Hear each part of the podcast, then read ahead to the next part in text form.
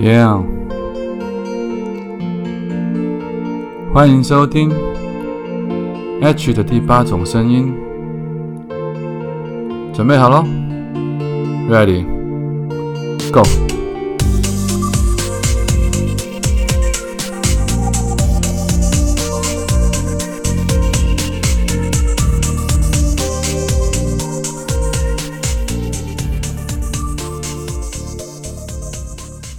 Hello，大家好，欢迎大家再度回来收听 H 的第八种声音。早安、午安、晚安。不知道你现在人在哪里，不知道你现在身处的地方是几点，所以我们用三种不同的时间问候语跟你打声招呼，希望你拥有一个美好的一天。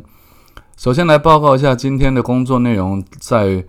啊我过往的经验当中，算是一次非常失败的一个经验了，就是去上了一个通告，但是因为讲通告的内容。临时被抽换，虽然这个在我们的工作的以往的经验里面是蛮常见到的，因为新闻每天层层出不穷，尤其在现在这个日新月异的时代，任何一件事情都有可能被大家所关注。所以，当我们要录影之前，如果忽然来了一个新的消息，来了一个新的新闻，制作人他们认为说啊，这个新闻可能更具有值得讨论的价值或意义的话，很有可能。我们本来准备好的内容就会被抽换掉，然后立刻改成一个新的主题，所以大家就要随机应变去讨论这样子的主题，甚至有些可能原本发来的来来宾可能并不适合讲这个主题，但是因为已经发了来宾的时间了，所以你也来不及去找别的来宾来顶替这样的主题，因此就得要由本来预计要讲原本主题的这些来宾们去讲一个新的主题，那也许不是他擅长了。当然，今天讲的这个也不是说我擅长或不擅长，而是今天讲的主题是关于江宏杰跟这个福原爱的打官司的问题。但因为儿少法的限制，所以在媒体上面，你光是在找新闻的资料，就发现里面有很多内容是语言不详的，因为他们禁止被讨论露出某些字眼。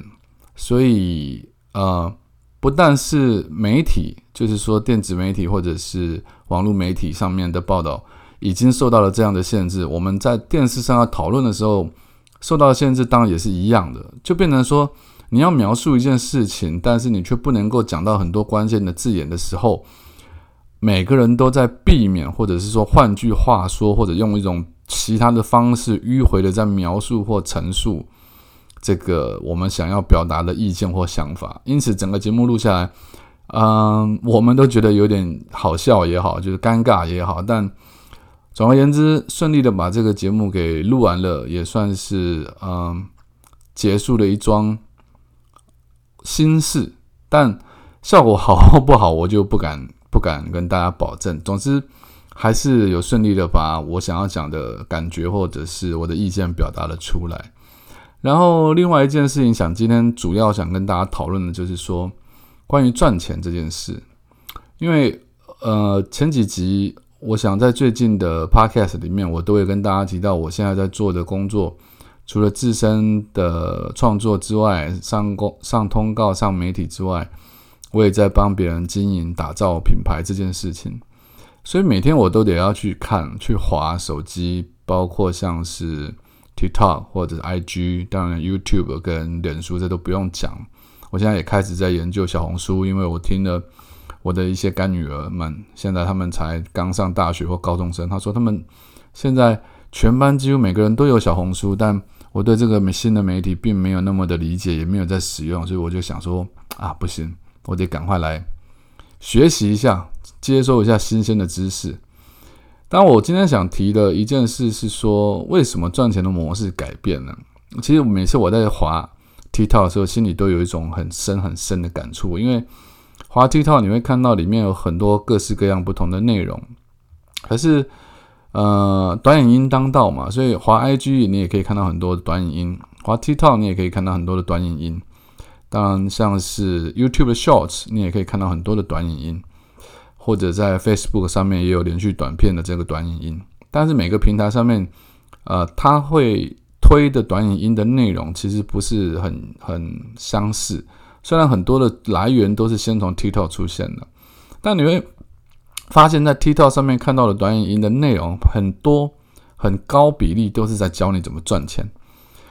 就是很高比例在教你怎么经营账号，很高比例在教你怎么样变现。但是这些人到底真的有没有赚到钱，我们真的其实不知道。那这我也不在我讨论的范围之内，因为我觉得每个人都有权利去分享他认为对的事情，或他分享他认为可以赚到钱的方法，去给大家理解或者接收。你可以 follow，你可以不 follow，你可以相信，你可以不相信。但我想提出，呃，今天的这个主题是想讲说。为什么大家都会一直想要看这样子的主题？这其实是很有趣的。怎么说呢？因为其实经营自媒体，你是说做 TikTok 或做 YouTube 也好，它不是一件简单的事情，它不是一件呃你做了就一定会有成果的事情。它不是今天你去上了一个班，一个月，比如说三万五千块，你每个月就可以领三万五千块。你被之前或 lay off 的机会可能不是那么的高的，可是。你或许可以就一个工作做个三年五年，就算每个月只有三万块，你一年也有个三十几万的薪水。那三年五年下来，可能也有个一两百万的薪水。但是像 TikTok 或 YouTube 或者是 Facebook 这种创业做自媒体来创业的一个工作形态，它其实是它有赌博性质的。第一个第一个赌博的性质是，你花了很多时间在做，或者你很努力的在做。但很有可能，你做了三个月、半年，甚至快将近一年，或许你还是没有把这个账号做起来，或者是或许这个账号它有一些流量、有一些成绩，但它还是没有办法变现，就会变成你投入的时间成本其实跟你回呃回投资报酬率它是有一些落差，甚至有可能是完全没有回报的。然后第二个风险是说，当你好了，让你做了几年起来。做了几年之后，你的账号起来了。其实账号起来，它你又要得面临第二个危危机，就是后面的追赶的人更多。因为就像我讲了，现在每个人都想要用这个方式快速的赚到钱，因为他们看到的都是很多人一夜致富。他忽然呃短短的时间内，他的粉就涨了十万、二十万，他就可以用那几十万的粉去变现。变现怎么变现呢？他光是做一个业配，可能就可以收入几十万，甚至百万。因为大家可以看到都是好的这一面，这其实跟跟跟很多所谓的创业是一样的意思，投资是一样的意思，买股票是一样的意思，或者是你知道成功的人就只有可能只有那几个。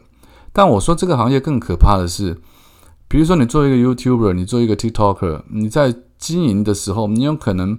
你订阅订阅你或 follow 你的账号，啊，讲错了，订阅你或 follow 你的粉丝数可能。你好不容易在几年或短时间之内经营起几万、几十万的人喜欢你，可是这并不代表你就永远可以拥有呃这个呃内容产出它的点阅数是可以达到让你变现几十万、几百万的一个数字，就它很容易就你的热潮在可能三两个月之后，你的热潮就退了。你的追踪人数虽然维持在一个漂亮的数字，但你可以变现的能力却降低了，甚至会慢慢掉到几乎可能跟你在上班的薪水差不多了。那如果是这样的话，你到底为什么要花这种风险去赚这样子的钱呢？而这么快得来的钱，就算让你很侥幸、迅速的成功之后，这么快速得来的钱，其实大部分的你们也不见得会拿来真正做好的投资，去让钱滚钱，让这个。你的资产变得更好或更稳定的收入，所以我想了半天，我有一点点不太懂，就是虽然这是新兴的行业，我现在也在鼓励，或者是说我也在帮助人家在做这样的事情，但其实如果你没有一套好的系统，你没有一套好的经验法则，或者你没有一套好的团队，甚至你没有真正有足够的资本、资资金，甚至时间。去熬，去学习，去提炼出更棒的 IP 账号，然后可以让这个账号持续性的增粉跟变现的能力的话，我不太懂的就是为什么不好好的去找一个工作，然后呃存钱，再把这些多余的钱拿去投资一些真的可以赚钱的项目。因为如果当做内容这件事情对你们而言只是一个所谓的。赚钱的手段的话，赚钱它就是一个最终的目的。那何不去做更稳定的赚钱的方式，或者是去做呃更能够赚稳定赚钱的职业？因为你不是有些人他是天生创作型的人才，他就是想要创作，他是想要创作，所以他去投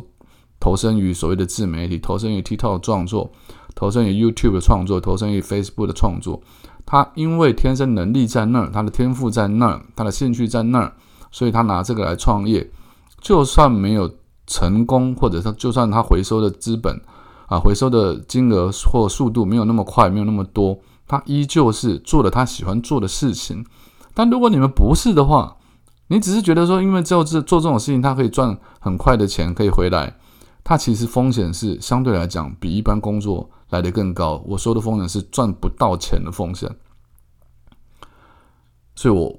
今天想讨论就是，我不懂，就是这么多在 TikTok 上面教你怎么赚钱、怎么变现。他 TikTok 上面，如果你仔细去看，你会发现它已经变成了一个纯粹在教你怎么赚钱。它不是一个 content 的平台，它不是一个让你欣赏 content 的平台，它是一个上面拥有了很多教你如何赚钱的一个 content 的平台。那我就不懂，你到底是上来看 content 的，还是上来看如何赚钱的？如果你只是想学如何赚钱的话，我真的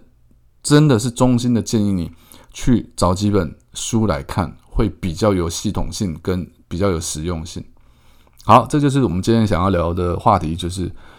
赚钱这件事情是不是真的要靠新媒体、要靠社群媒体来做？它到底真的是不是你的兴趣，或者这样做会不会比较有风险呢？你或许可以好好的思考一下，为什么 TikTok 上面这么多内容都是在教你如何变现、如何赚钱、如何创新账号、如何更快速的导粉丝，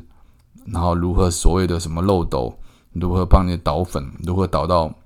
你知道导到呃私域去这些东西，它是不是只是一个话术？它是不是只是一个其实他想要赚你钱的一个方法或一种内容而已？这真的是值得好好的去思考一下的。好，如果有什么问题，欢迎到我的 IG 来跟我留言，跟我讨教，跟我沟通，跟我交流。只要在 IG 上面打搜寻作家 H 就可以找到我的 IG，或者你要去搜寻脸书也可以。